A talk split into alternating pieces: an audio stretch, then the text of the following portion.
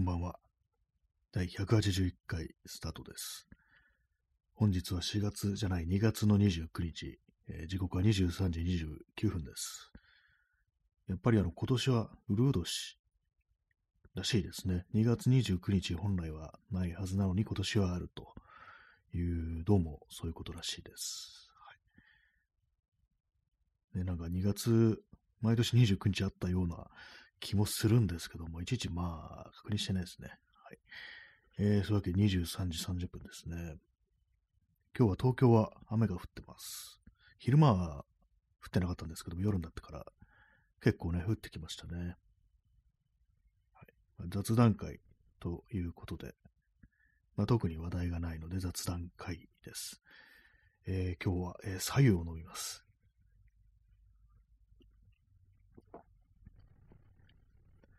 左右、まあ、要はお湯なんですけども、なんかこの、よく、まあ、女の人とか、またまあ若い人は、左右を飲むということをまあ普通にやるらしい。わかんないですけど、実際どうかわかんないですけど、まあ、なんかちょっと流行りみたいなこう感じで、で、それに妙に突っかかってる中高年、いますよね。きついですね。ただお湯飲んでるだけじゃんって思うんですけども。ね、なんかああいう、なんだろ、今の、今起きてることに、なんかこう、物申さねば気が済まないみたいな、こうね、年いった人を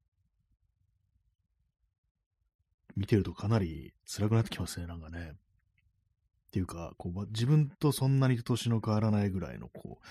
人たちの中でも、なんか妙にこう、若いのに突っかかっていったりとか、今の風潮みたいなものにね、なんかあの、これじゃ何も言えないよとか、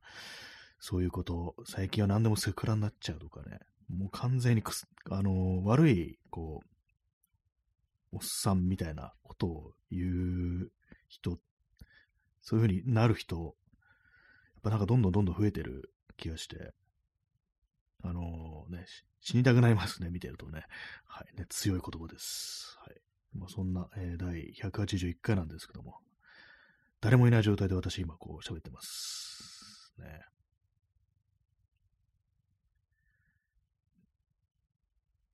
あ、の収録だと思って、ね、今日はやろうと思います。あ、チャンツさんこんばんは。ありがとうございます。今なんか、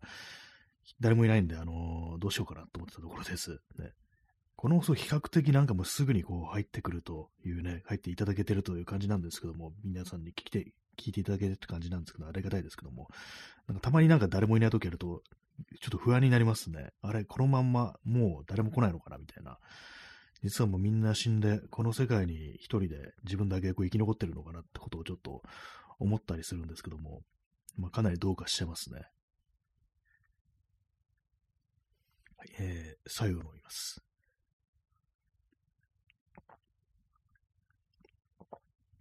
チャンツさん、えー今日ラジオトークの通知が変かもです。あ、そそういえばその可能性ありますね。結構ラジオトークなんか気まぐれなところありますからね、基本的に。それでなんか最近ちょっとね、たびたびなんかこう、あれ？みんな来てないみたいな。みんなってなんだって感じですけども。そういうことがあるんで、もしかしたらこのラジオトークの通知がおかしいっていう。確かに、ね、ありがとうございます。その可能性ちょっと忘れてました。ね。そうなんです。前もね、なんかありましたね。私も、私今、ラジオトークの通知、ね、オフにしてるんですけども、前オンにした時結構ね、あの、遅れて、ね、5分ぐらい遅れてくるっていうことが、まあ、たびたびあったんで、またそれに戻っちゃってるのかもしれないですね。まあ、そのような感じで、まあ、あのね、ツイッターの方にも、一応告知はこうしてるんですけども、皆様最近ツイッターもね、こう見なくなってるのかなっていうふうに思いますね。こう、昨日も言いましたけども、みんなどこに行ったなんていうね、こと思ってますけども、私自身、その、一応見てはいるんですけども、つぶやくということをね、こう全然こう、しなくなったなって、頻度がね、ものすごいやっぱこう減ってるんですよ。それもこうありまして、ね、こう、終わりだなっていうのはこう感じますね。でも最近なんかインスタもなんかね、あんまこう、人がい、人がいないって言ったらあれですけども、なんかね、こうさっきもね、あの、さっきというか今日ですけども、ちょっと写真現像してこうアップロードしたりしたんですけども、今までだったら割とこう早い段階でこう、いいねがついてたのが、なんか結構シーンとしてるみたいな感じで、ね、何なんですかね。なんかの、何らかのこうアルゴリズムの変更みたいなのがあって、あんまこう自分のこう、投稿が表示されてないみたいな、そういう可能性もありそうですね。要は全部なんかこうね、こう、プラットフォーム側のあの気分次第っていうね、采配次第っていう、そういうとこですよね。何を表示されるかなんてね。ツイッターがまあ最たるものですからね。まあ、耳かきさんへそうや、ありがとうございます。ね、今日あの3分ぐらいこうなんか一人で喋ってて、あれもうみんな死んじゃったのかなっていうふうに思ってて、だいぶこう不安になってたこうところだったんですけども、ね、そういやのギフトいただけてありがとうございます。はい、左右伸びます。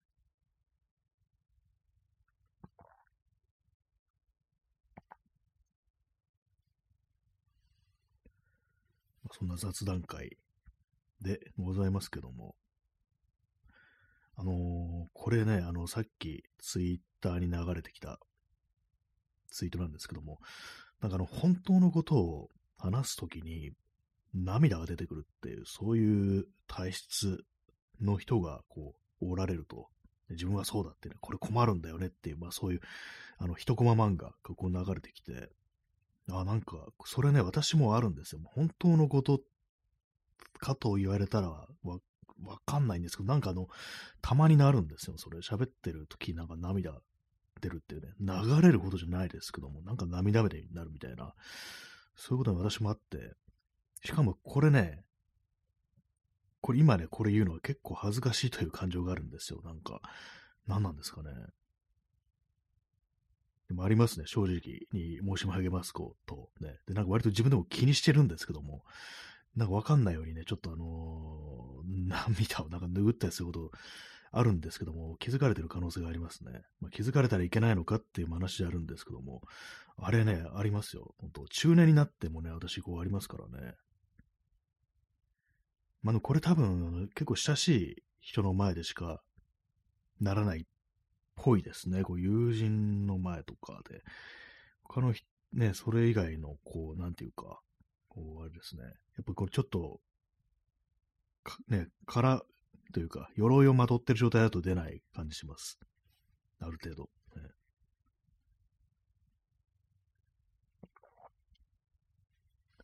なかなかあれですね、言えないことってありますよね、なんだかんだ。ね、こう、自分ではそんなにこう、意識してないけども、そういえばこれ、他人に言えないな、みたいなことってね、なんか恥ずかしいな、これ、みたいなことって結構あったりして、ね、言った方がいいということも、まああるんでしょうね。はい。えー、23時37分です、ね。外は結構雨が降ってますね。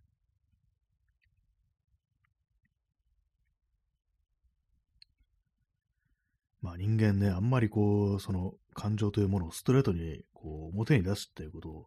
してないですからね。ちょっと何が言いたいのかね、自分でもこうわからないですけども、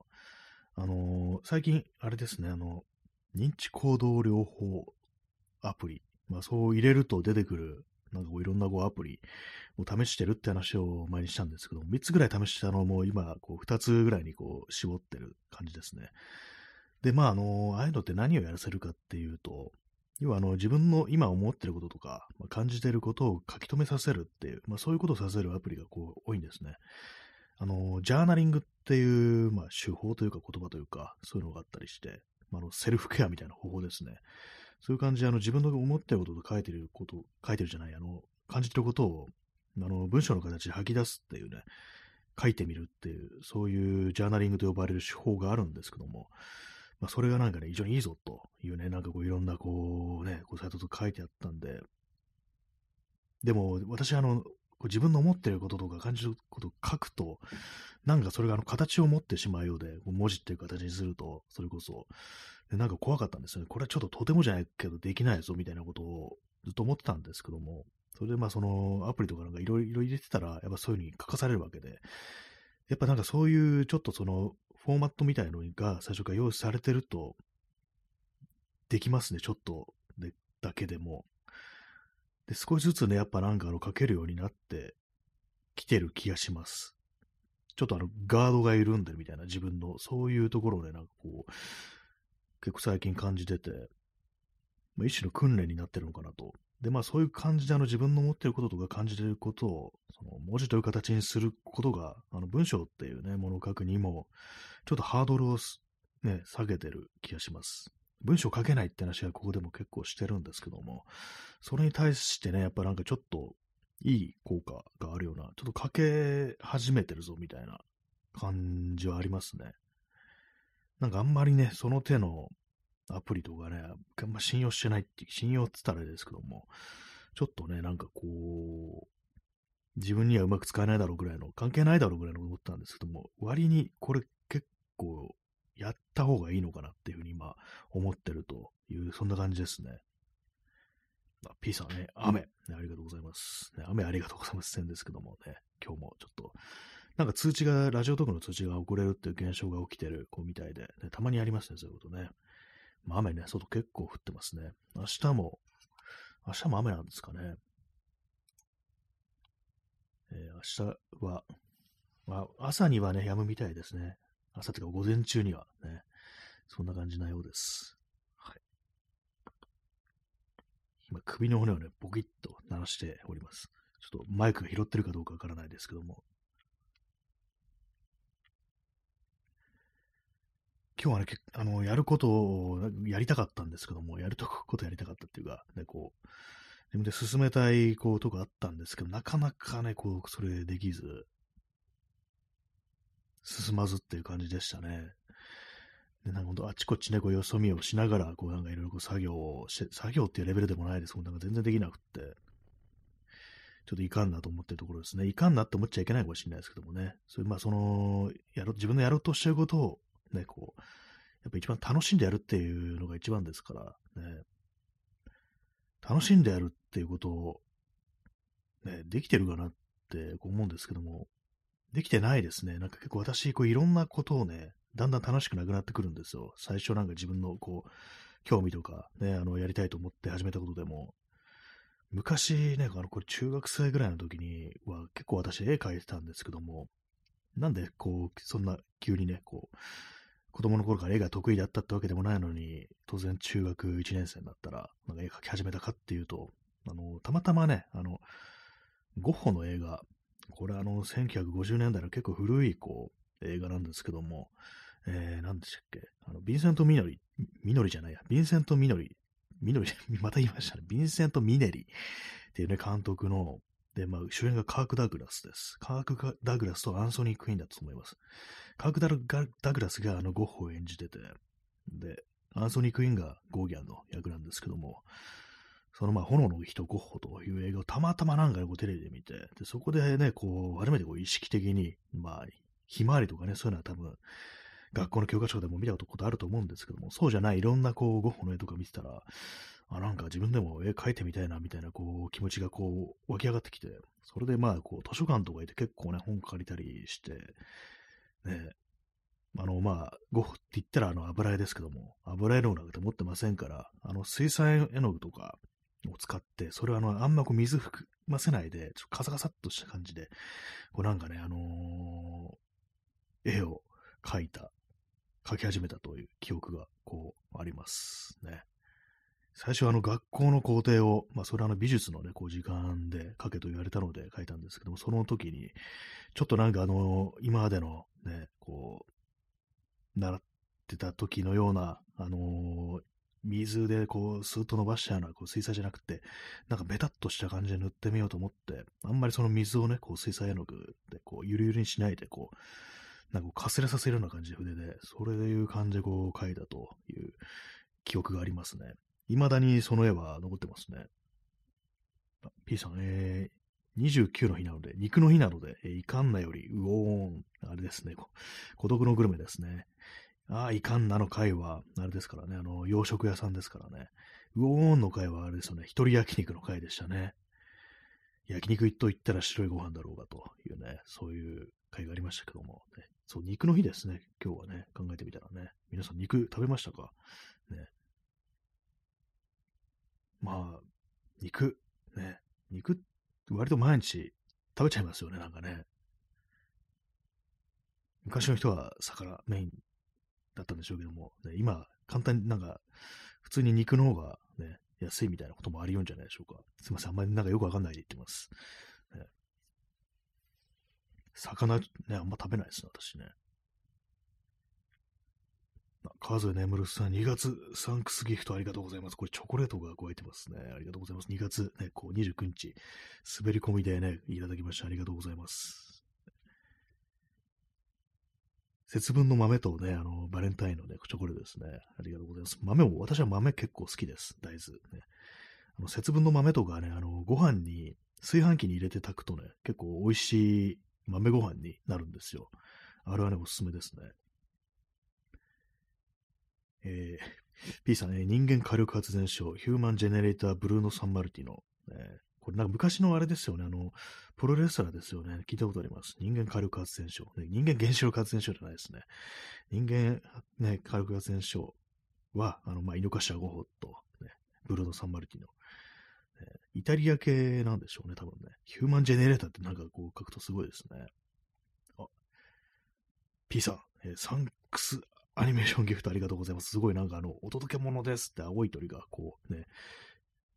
手紙を、サンキューと書かれたこう手紙をね、運んできてくれました。ありがとうございます。すごいですね。なんか、青い鳥ね、青い鳥がなんかこう手紙を運んでくれなんて、なんてこう幸先いいんでしょうか。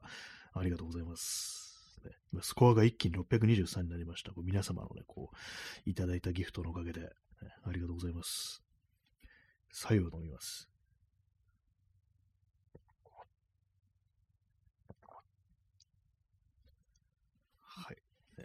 そういう感じなんかこう、その中学生の時結構絵を描いてたっていうのがあったんですけども、で、まあやめちゃったんですよね。なんか嫌になって、だんだんこう、まあいろんなね、こう知識をこう、どんどん仕入れていくわけなんですけども、うまい下手の前に、なんかね、こう、その、いろんなね、まあ、大体私その時図書館からしかね、その知識だとかそういうものは、こう得られなかったんですけども、見ていくうちになんかもう、絵を描く人間の心構えみたいな、そういうのがなんか過剰になんか自分の中に入ってきて、で、まあなんかね、こう、ちょっと嫌になっちゃったなっていうね。そのか、かい、こういうのを書きたいとか、こういうのを書いて楽しいとか、こういうのが、ね、こういう絵が欲しいなとか、そういうのの前に何かその画家としての心構えとか、もう精神性とか、まああの、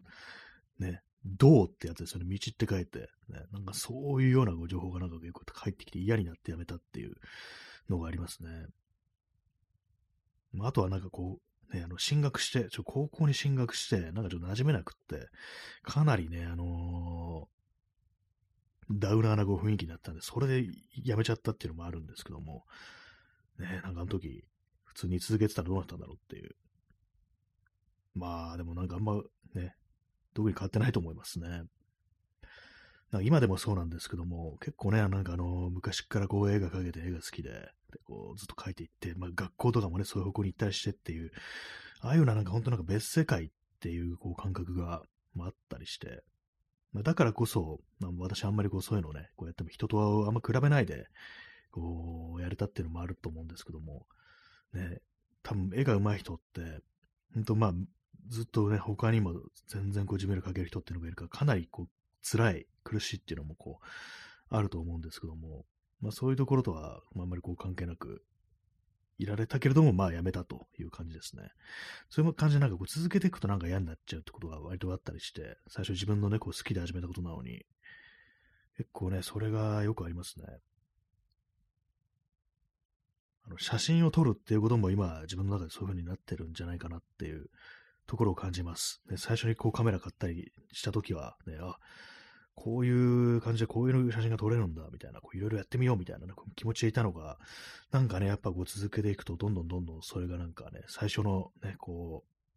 う、意気込みみたいのがだんだん濁っていって、なんかこう不純なものになってくるっていうか、ね、やっ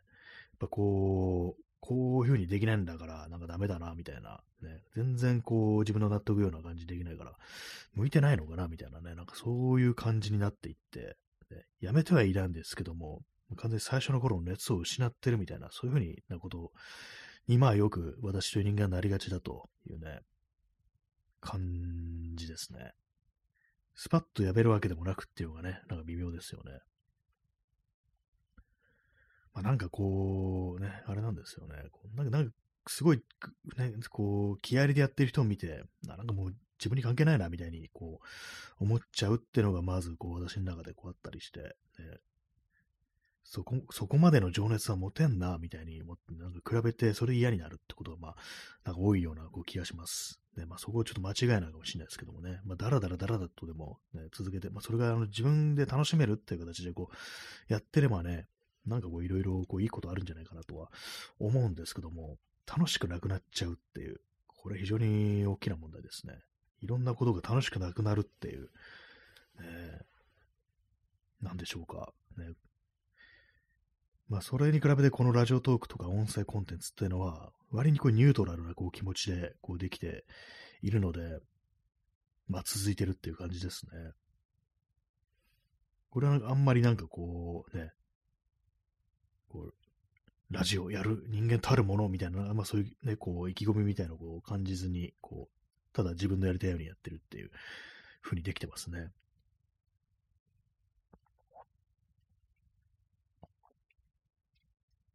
まあでも、ポッドキャストのそうですね、やってないですね。あっちはなんか、あの、あっちね、もそもそも、あの、収録がね、あの、このラジオトーク最初からありましたから、だから本来力入れるべきは、ポッドキャストの方なのかもしれないですけども、こっちはまあなんかライブの方になっちゃってますね、完全にね。ね、ライブはライブでこういいんですけども、やっぱライブ聞かないよ、前も言いましたけども、ライブ聞かないって人も割にいるんじゃないかなって今私思ってて、こうやっぱり、こう、ちゃんと収録されて、ね、こう、テーマとかお題があってそれについて喋ってるっていう方がいいんだよなっていう、なんとなくこう雑談みたいなのだと、ちょっとつかみどころなくって、みたいなのに思ってる、感じてる人もまあいんのかなぐらいの、これは私も実感っていうかなんていうか、勝手な思い込みかもしれないですけども、まあそういうのもあるんで、ポッドキャストもね、なんかこう、やるべきだ。やるべきっていうとなんかちょっと重くなっちゃいますけども、あっちもなんか求めてる人が、こう、結構いるんだろうな、みたいにこう思ったりするんですけども、やっぱなんかこう手軽なね、こうこういうなんかライブの方に、こう、ついつい行ってしまうという、そういう感じですね。その、喋ること、テーマとかね、まあそういうもの、話題っていうものをなんかこう、バシッと決められないっていうのがありますからね、本当なんか曖昧な感じでスタートして、ね、こう、結局自分でも何が言いたいのかってのがよくわかんないな、みたいな、ね、そんな感じ、あんまり膨らませずに、こう、自分の言いたいこと言って終わりみたいな感じのね、こう、回がほとんどですからね。これがあの、ポッドキャストだったりしたら、ちゃんとあの、結論みたいなもの出さなきゃっていうね、ことですからね。えー、まあ、ちゃんとなんかあの、番組、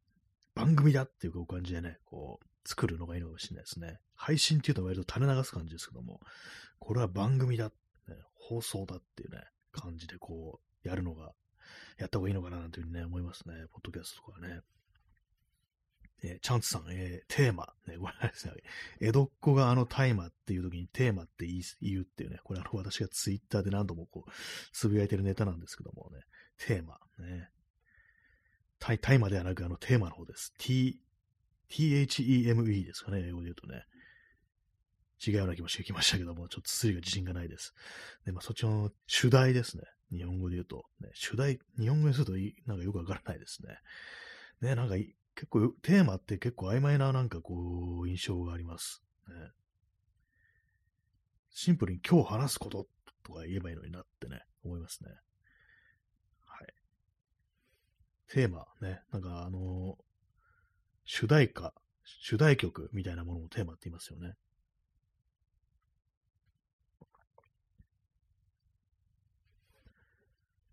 まあそういうわけでね、なんかこう、続けられること、続けられないこと、ね、そういうのいろいろあるんだと思います。他にやめたことなんですかね。やめてはないっていうことが多いんですよ。いつかやるぞ的なね。あ、そういえばあのブレンダーっていうね、あの 3D で、なんかモデリングするソフト、あれもインストールしてあるんですけども、全然使ってないですね。やってないですね、あれね。あと、あれですね。動画編集。一時期あの、自分で架空のクロージング映像、あのテレビとかがあの放送終了するとき、ね、夜、夜中になって、本日の放送はね、あのこれにて終了ですみたいな、ああいう、まあ、昔のね、あの映像とかそのまま使い回してるから、非常にこうレトロな感じの、ね、懐かしいような感じの映像がこう、最後流れるっていうのがあったりするんですけども、ああいうね、なんかこう、架空の懐かしい映像みたいなものを、こう動画作ってみようかななんていうね、お話を多分この放送でも何度かこうしたと思うんですけども、一回お試しになんかね、こうやってみて、その後一切こう手をつけないってないという、まあそういう感じなんですよ。ね、言ってて恥ずかしいですね。なんかね、こう全部途中でやめてるじゃんって感じでね。ハートありがとうございます。そうなんですよね。あの YouTube、ね、私のチャンネルに、あのちょっとね、気まぐれで、ね、気まぐれでもないですけども、ちょっと載せてみたっていうこう感じで、ね、あの、音なしでね、あの映像だけ流れるってやつ、まあ、自前のなんかのそのカメラで撮った、こう、映像をね、こう、あれですね、まあ、つなげて、で、テロップ入れて、みたいなやつ、ね、あったんですけども、ねそれを2020年の10月15日に私は公開してるんですけども、ね、その後何もしてないという感じでございます。ね2020年10月15日ですよ。ね、視聴回数今確認してるんですけども、55回ですね。うん、割に見てくれてんのかなみたいな、ね。架空のクロージング映像テストっていうね、そういうタイトルなんですけども、ね、2020かって感じですね。えっ、ー、と、3年半経ってるということですね。恐ろしいです。ね、ハードレンドありがとうございます。ね、そうなんですよ。ねね、なんか怖くなってきました。2020っていう数字を見て、結構私の体感では、2年前か、一昨年かなぐらいの感じのことが、ね、あの、4年ぐらい前だったりするってことが、割になったりして、ちょっと怖いですね、ほんとね。怖いとか言ってる場合じゃないんですけども、ね。え P さん、え2020年は2回やってくる。そうなんですよ。ここの線もあるかもしれないですね。なんか時間の感覚おかしいの。なんか2021年になんか東京オリンピックやったんですけども、なんか2020、東京2020とかわけのわかんない、あの、もう数字違うぞお前って感じですけども、ね、なんかそんな感じでやってましたからね。だからなんか2020年が2回あるような感覚になってるんでしょうね。まあ、なんか本当ね、2020年がもう結構前なんですよね。2020年に、ね、こう、例えば中学とか高校とかにこう入学した子たちはもう卒業してるっていうことですよね。なんということでしょうっていうふうにこう思いますけどもね。なんか、全然変わらないなってね、こう思っちゃったりして、辛い気持ちになりますね、ほんとね。えー、P さん、安倍蔵のいた夏、そうなんです。いたんですよね、あの頃。ね。衝撃ですよね。衝撃でもないですけども。ね、2022年の夏にね、こう、あの世に行かれたというね、ことでね、なんか変な感じしますね。去年と一昨年もなんか私なんかごっちゃになってますね、結構。あれ去年だっけって言ったらね、なんか、お、一昨年か見たことがありますね。箱庭さん、えー、延長してありがとうございます。じゃあちょっとあの、延長させていただきます。二部制という感じで、こう、30分のこの枠を使い切ったらすぐにで第2部始めるという感じでいきたいと思います。ありがとうございます。はい。そんな雑談会なんですけども、えー、まあそうですね、そう、架空のクロージング映像の、ね、映像を作るってやつ、完全にやりかけ。やりかけっていうレベルでもない。忘れてたぐらいのレベルですね。まあ、箱庭さん、拍手ありがとうございます。そういうわけでね、第2部もね、よろしくお願いしますって、まだあと1分くらい残ってるって感じなんですけども、ね、この、どこであの切るかって結構難しいですよね。今、このね、残りあの50秒ぐらいで長い話始められないですからね。なんかこの1分ぐらいはね、ちょっとごまかしっていうかなんていうか、あの、水増しみたいなこう感じになるっていうね、傾向にあるんですけども、ちょっと次のね、あの、その30分のあれでこう、喋ることを、今ね、こう、思いつきそうで思いつかない。なんだろう、今なんか言おうとしたような気がするんですけども、ネタがってる気がするんですけども、その関連でね。はい、でなんか時間の感覚がおかしいってことと、ね、やりかけのことやってないことで、ね、こう、あれですね、たくさんあるという感じでした。あ、思い出しました。これ自分の命があと1週間だったら、その1週間何をするかっていう、その、そういう話です。その話をあの次のこう30分でしたいと思います。というわけで、第1部、皆様ご清聴ありがとうございました。すぐに第2部始めますので、ね、チャンネルはそのままでよろしくお願いします。はい、えー、第2部始めます。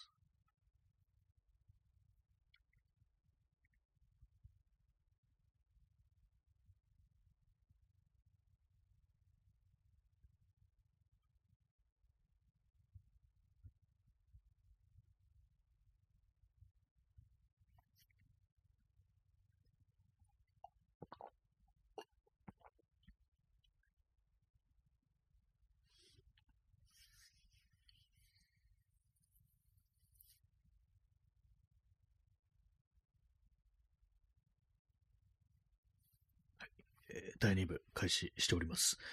えー、チャンツさん、えー、ゾウさん、ありがとうございます。いいですね。このゾウさんかなり好きな、かなり一番好きなゾウです。ありがとうございます。えー、ハゴニアさんへお帰り、ありがとうございますね。犬が尻尾を振ってるというね。いいですね。犬が待っててくれるっていいことですよね。犬、尻尾、振りますからね。喜んでる時にあの耳をペタッと伏せるのがね、犬は可愛いですね。まあ、元から垂れ耳の犬はどうなるんだろうって今思いましたけども、ね、どうなるんでしょうか。垂れ耳の犬は飼ったことないですね。はい。ね、そういうわけで第2部開始しましたけども、先ほどね、こう言ったのが、あの、自分の命があと1週間だったら何をするかっていう、まあ、これはあの、私がこう最近使っているあの、認知行動療法のアプリで、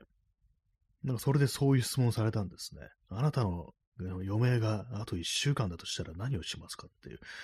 ね、そういうこと聞いて、まあその答えをね、こう書いていくんですけども、これはね、私何を答えたかっていうと、あの、会いたい人に会って話をするっていう、ね、まあ大概の人がこうなるのかもしれないですけども、それをね、こうやりましたね。で、結構ね、あの、まあ今日は木曜日ですから、来週の木曜に死ぬのかと考えると、結構難しいなっていうね、全員会えるかなみたいなね、平日ね、こう、もありますし、ね、ちょっと予定合わないっていう感じになりそうですよね。えー、箱庭さん、えー、なんというアプリなのでしょうか？えっとですね、確か、メン、メンタ？メンタってなんかあの、女性のことを指す言葉でなんかメンタって言葉があってる気がするんですけども、まあ、メンタルから来てるあれで、なんだったか、メンタメンタだったかな？なんかちょっとあの、すいません、今検索しています。あんま覚えてないっていうね、アプリの名前を。割となんかあの、その、ゲームっぽい感じのね、あれですよね。こう、進め方なんですけども。ちょっと今検索して、あんまこうタイトル自信ないです。何だったかなちょっとこれホーム画面戻って大丈夫かな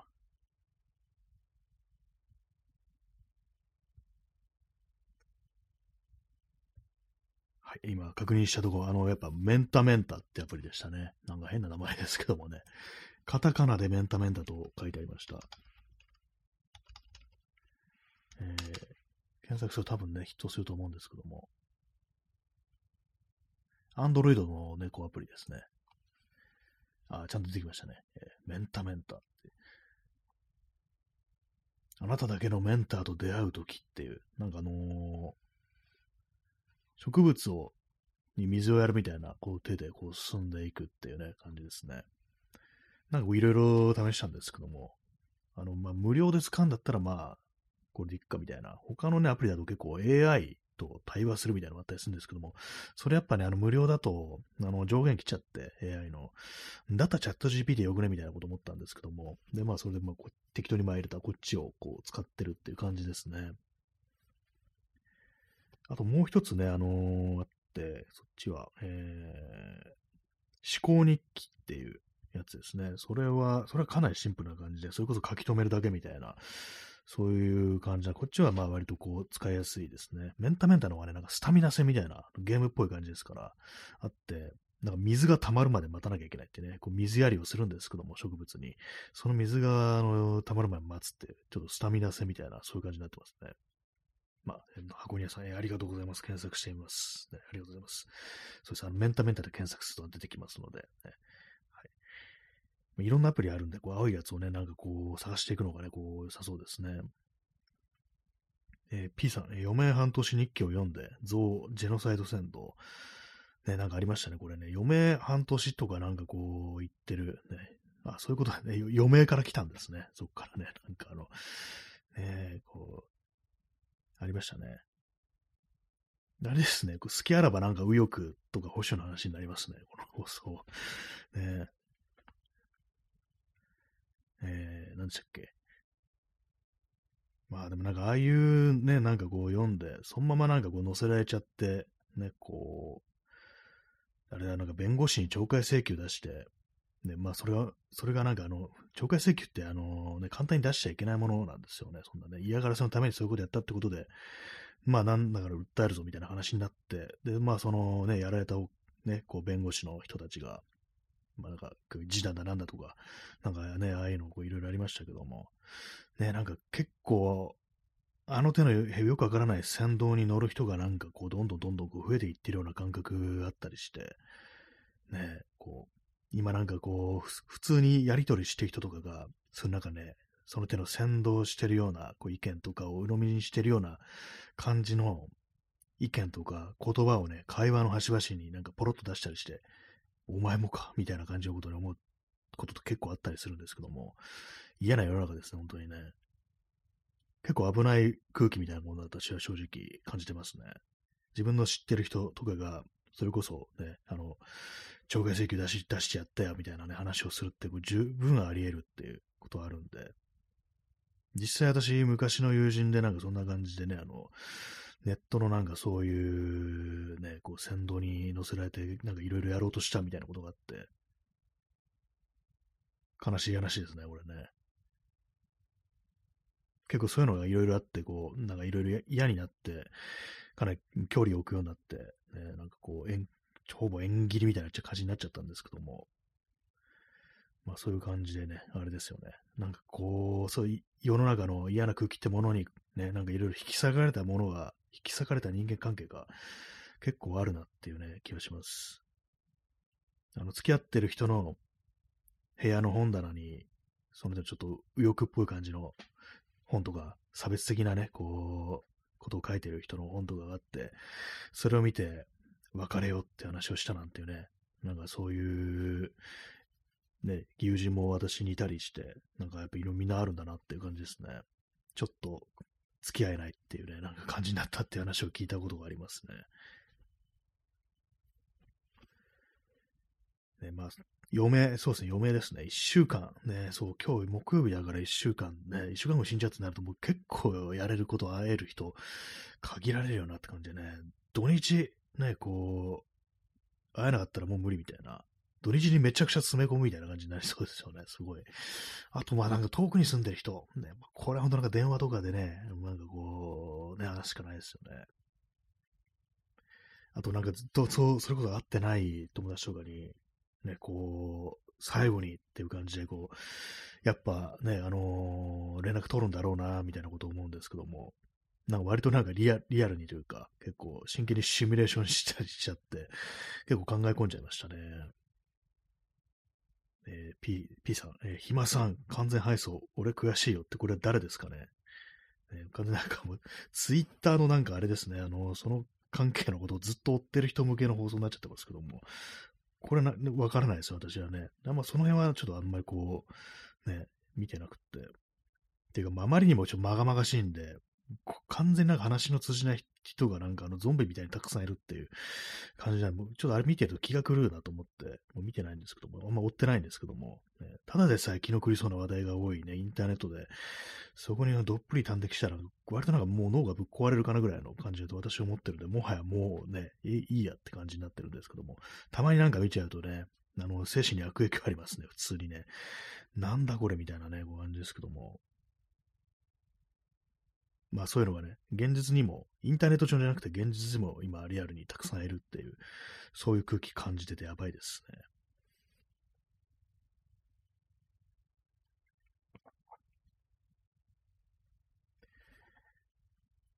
ね、まあそんな感じでね、まあ皆さんもあと1週間後に死ぬわけなんですけども、どうでしょうか、ね、死ぬわけなんですけども、ね、死の宣告してますけども、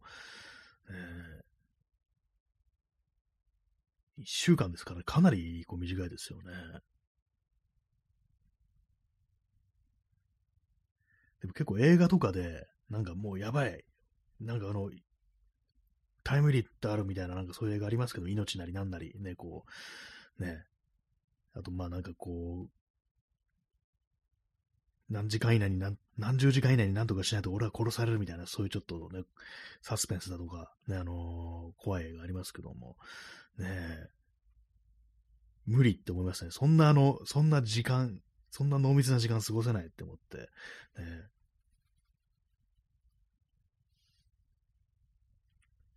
今パッと出てこないの、映画の名前がなんか出てこないですね、具体的にね。なんかそういう結構ちょいちょいあるような気がするんですけども、絶対こんな1日2日で何とかするなんて俺には無理だってちょっとね、思いながら見てたりしますけどもね。1週間、ね、1週間ならなんかこう、頑張れるかなぐらいの感じですけども、でも本当なんか自分のやりたいこととかね、最後に済ませておきたいものをすま、ね、こうやるってなると、ね、難しいですよね。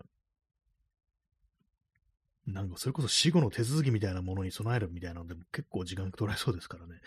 えー、っと、なんか今自分が死んだこれどうなるんだ？これみたいなね、感じのね、ことがたくさんありますよね、多分ね。まあ死んだらもう知りませんからね、あの、なんとかしてくれみたいな感じでもいいのかもしれないですけども。それよりも自分のやっぱこう、ほんと最後に、ね、行きたいとこやりたいこと会いたい人っていうね、そういうこう、無念を晴らすっていうね、まあそういうことの方が大事なんだと思うんですけども。まあ会いたい人に会う。私の会いたい人、まあ大体まあね、こう、日本にいる。外国にいる人、うーん、まあまあいないかなっていうね、まあ外国人の友達、まあ、うん、あんまおりませんので、で、外国住んでるっていう知ってる人、うん、パッと出てこないですね。まあ、あのいるのかもしれないですけども、ね、あの、ここで言うね、私、あの、会いたい人とか友達とかいう中に、あの、SNS とかね、で、まあ、フォローし、相互フォローとかも含んでますから、ね、かなり広くなりますよね、これね。まあね、あれですよね、あのー、話をするだけだったらね、別に通話とかでもいいわけですからね。そしたらね、あの、何かこうね、あの、何かしらの手段でもできるっていう感じではあるんですけども、ね、実際会うとなるとやっぱなかなか難しいですよね。まあ今付き合いのある人たちとか、ね、まああの、近い家族、身内、親戚、ね、こう、はまあ割とこう、近場なん、近いので大丈夫ですけども、まあ、なんですかね、結構遠いところにいる人、うん、そうですね。あの、やっぱ、遠いところにいる友達はちょっと会いに行かなきゃいけないですね。まあでも日本国内だから、ね、全然今、一瞬があればまあ余裕ですね。と、まあ私はまあ、まあ、祖父とか祖母はもう亡くなってるので、まあ、田舎の方には、うん、まあでも、まあおばさんがいるなっていう感じですけども、ねえまあ、最後何に行くのかなっていうね、ところですけども。なんか真剣に、真剣に考えるのかよって感じですね。ね、他なん、なんですか？ね。まあでもそんなになんか難しくはないかもしれないです。ただもうそのスケジュール的にね、こう、皆さんが、こう、あの、ね、合わせてくれるかっていうね、のがありますね。まずね。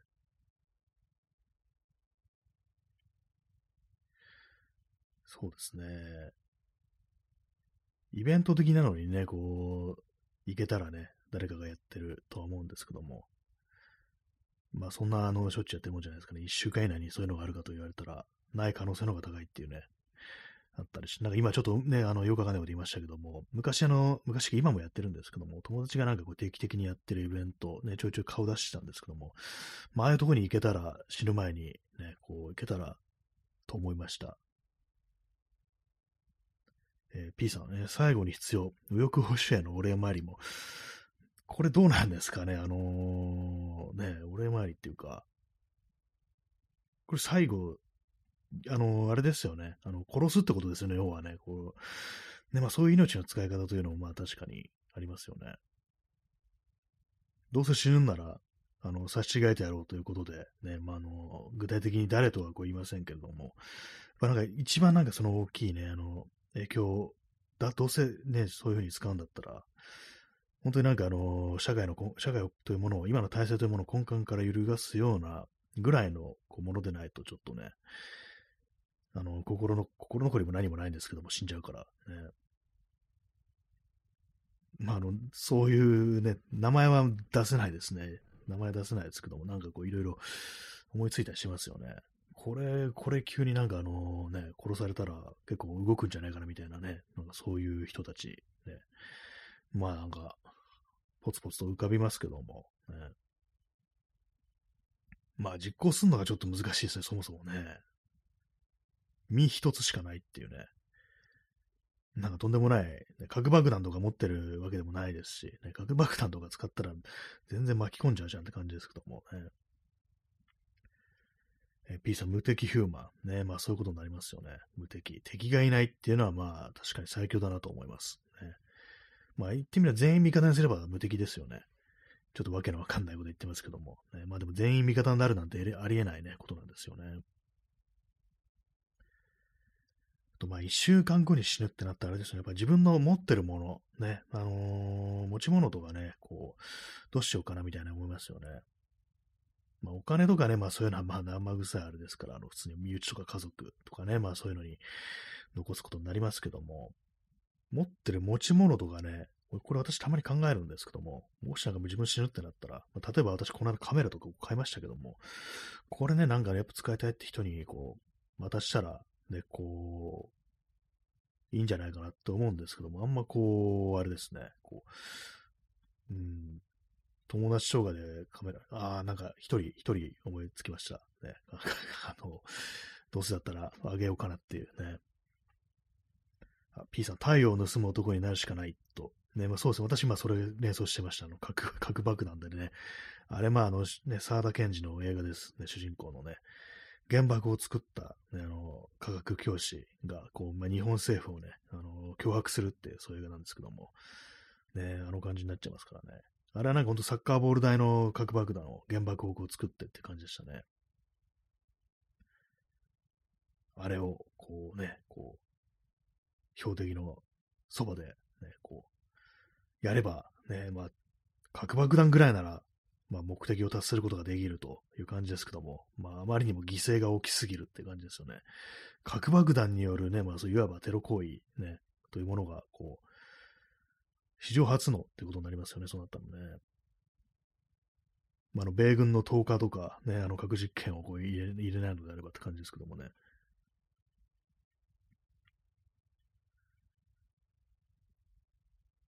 まあ、持ってるものなんですかね。まあ、そうカメラとか、ギターね、ギターがありますね。まあ、そんなにあのー、ね、こう、もったいつけてあげるような高いもんじゃないんですけども、まあ、そういうのがあったりだとかね。割となんか、物捨てるのもったいないなと思うタイプなんで、結構ね、なんかあのー、どうせ捨てんだったらなんか欲しい人にあげた方がいいでしょぐらいの感じでいるんですけども、ね、皆様そういうことを考えることがありありますでしょうか、ね、私はたまにやるんですよね。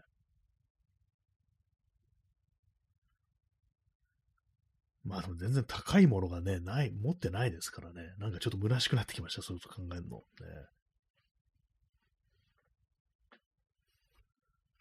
はい、0時17分ですね。3月、そう、3月の1日ですね、もうね。びっくりしました。カレンダーめくんなきゃって感じです。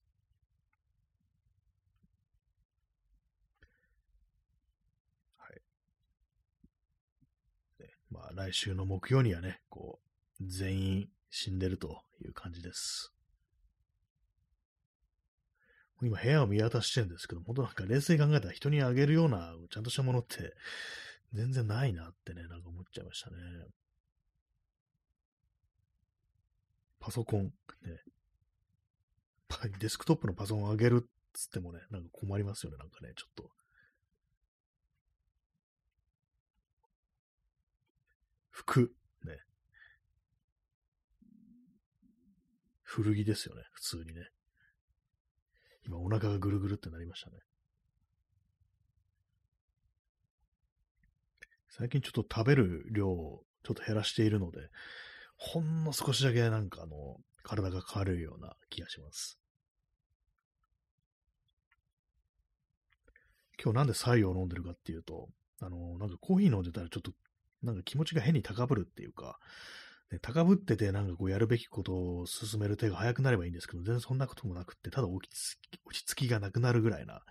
感じになって良くないなと思ったんで、あの左右にね、切り替えてます。まあそんなことね、言ってる間に一日が終わりそうっていうね、感じなんですけども、ね、ちょっとコーヒー飲みすぎ、これ考えもんかなと思ってました。思えてきましたね。ちょっと、ね、あの、カフェイン抜く日を作った方がいいなっていうね、ことを思ってました。なんかそのぐらいなんかちょっと今日なんか落ち着きがなくって、なんかそわそわそわそわしてて、ね、こう、やるべきことがあんまこう、進まない、ね、ややろうと思ってることがあんま進まないって感じだったんで、ちょっとなんか心をやっぱ落ち着ける方法というものをね、やっぱこう、セルフで何とかするっていうのをもうちょっと考えていかなきゃいけないなと思いましたね。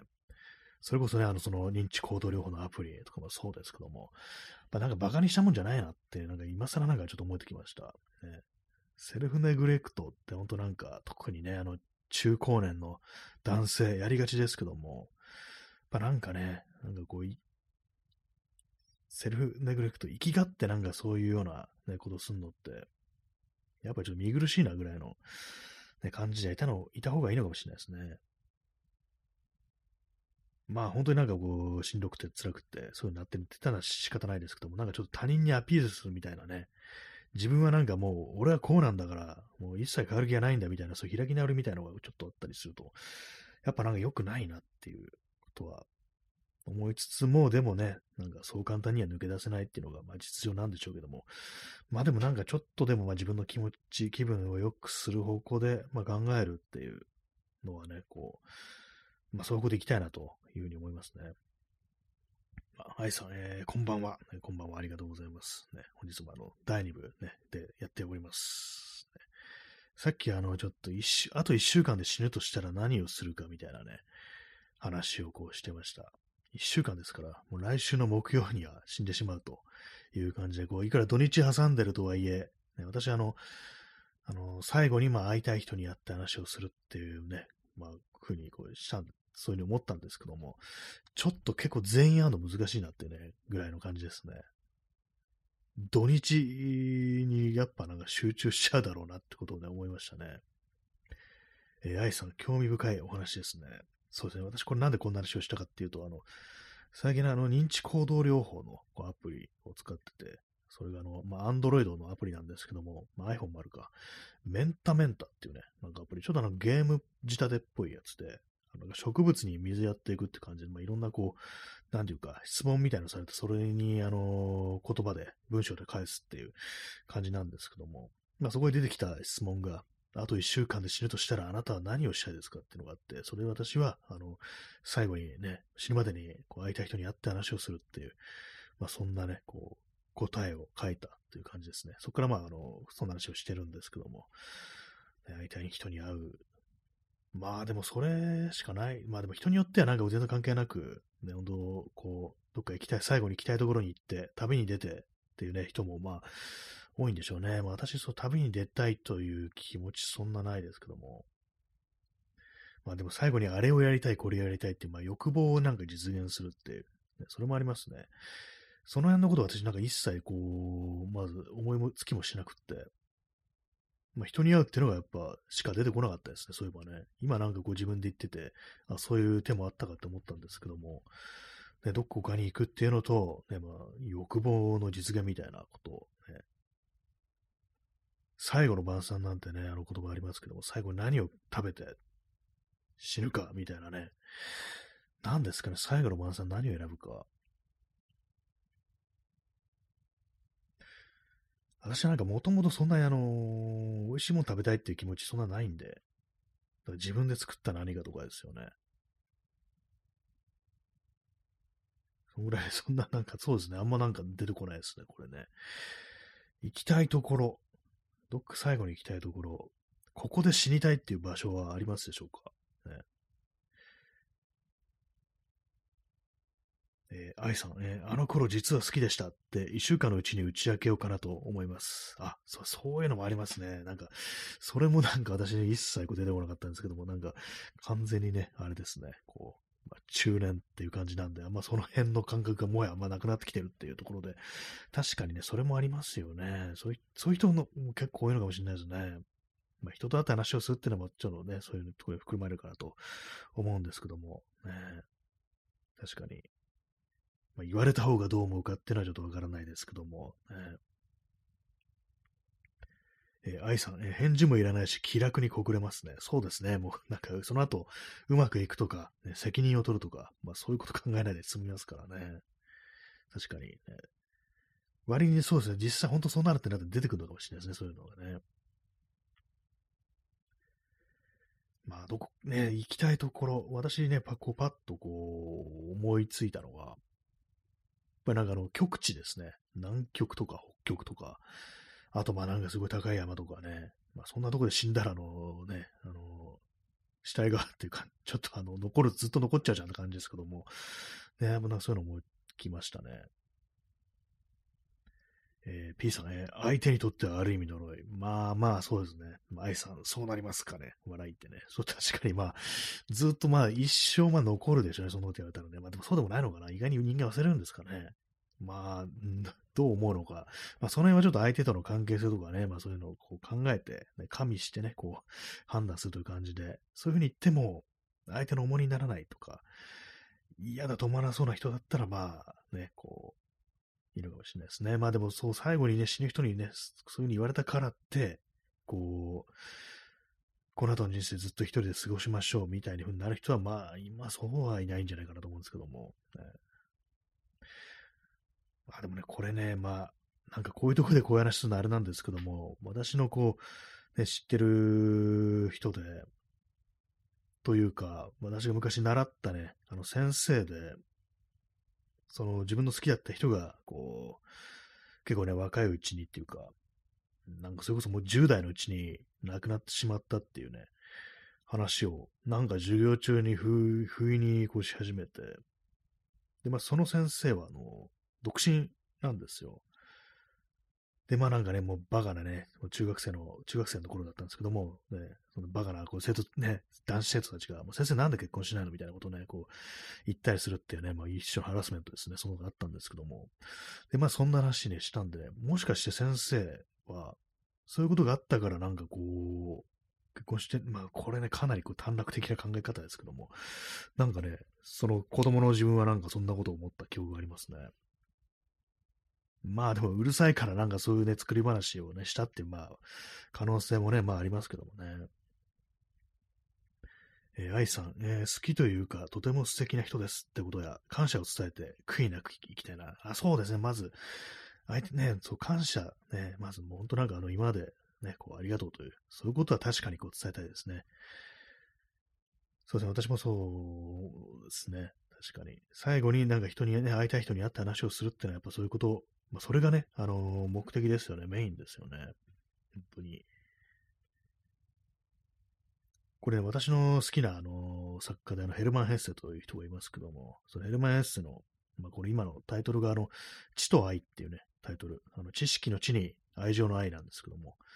それでも結構最後の方にね、まあ、主人公という言うべきこう人物が二人いるんですけども、そのうちの一人が、もうこれはもう長くないという風になってね、最後になんかそういうことを伝えるっていうね、もう一人が、そういう場面がね、ありましたね。なんかそれを今思い出しました。ままあ、なんだかんだ人になるなっていう感じありますよね。まあ、場所、みんなにね、こうそういうのを伝えた後、ね、どっかに行って、ね、もう、ドカーンって爆発なのかって感じですけども、爆発とは限ってないですけども、まあなんかそう悔いなくいくという感じになりますよね。最後はここで死ぬかみたいな感じの。ねえまあなんかこれがなんか自分に馴染みの深い場所とか、ずっと行った場所っていうね、まあ選択肢もありますし、全然関係ない、ね、こう、全然人のいないところっていうね、そういうのもありますよね。どこですかね。だからこういう時は私、あの、暖かいところじゃなくて非常に寒いところがね、なんかこう、思いつきますね。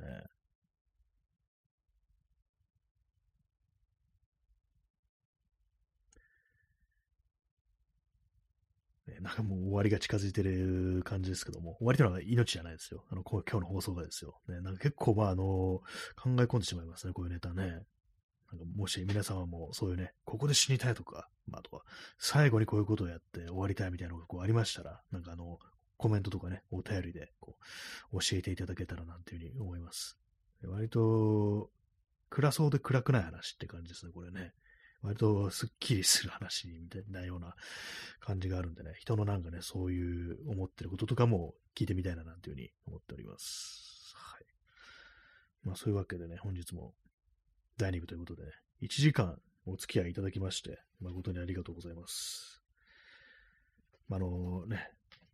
まだ生きたいと思います。はい。そんなわけでご清聴ありがとうございました。それでは、さようなら。おやすみなさい。